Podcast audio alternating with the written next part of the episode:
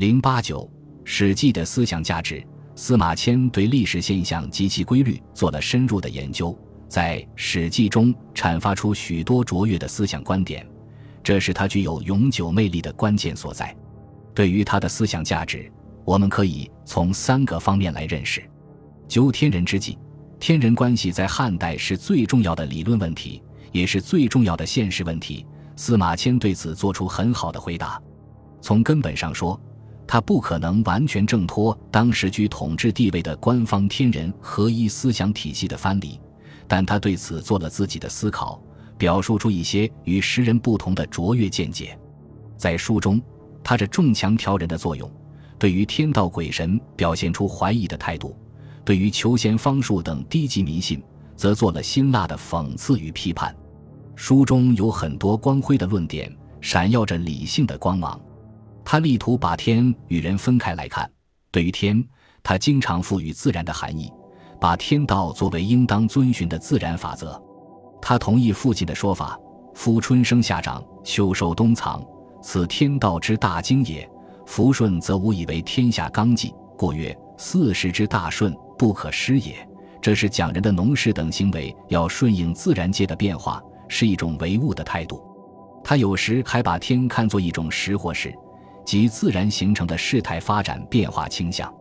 这种变化倾向其实也是受客观条件支配的，如他在《魏世家》中讲天方令秦平海内，这个天就是一种客观趋势，指的是秦通过累世经营已具备了统一天下的历史条件。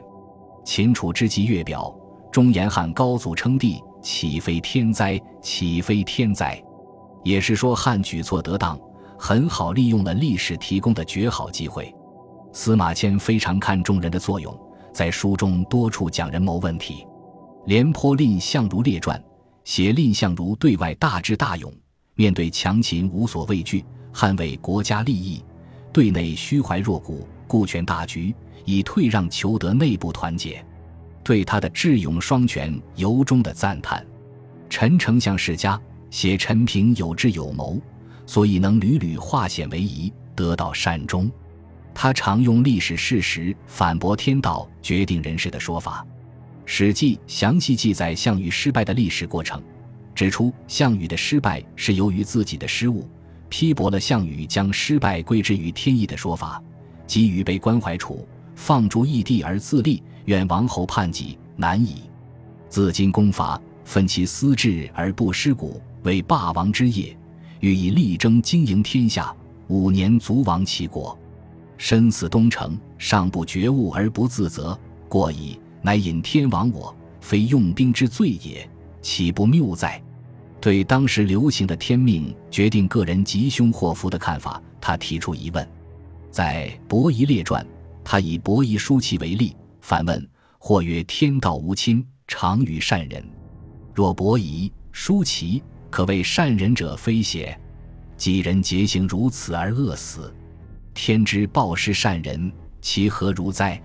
他进一步指出善恶与祸福关系的颠倒，是古往今来人们习见的普遍现象。弱智近视，操行不轨，专犯忌讳，而终身逸乐，富后累世不绝，或择地而导之。时然后出言，行不由径，非公正不发愤，而欲祸灾者，不可胜数也。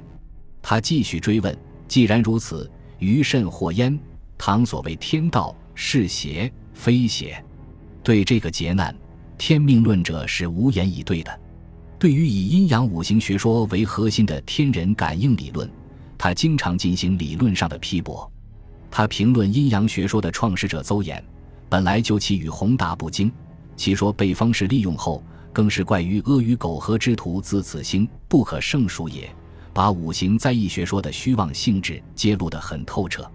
当时许多学者将社会变故与书传所载在易相比附，他却明白指出其战验灵杂米言。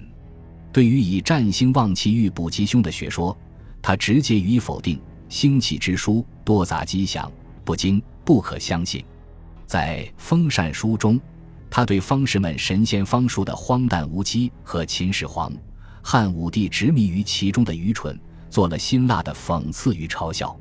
他用很大篇幅写汉武帝网罗了许多神仙方术之事，指望他们使自己成仙得道。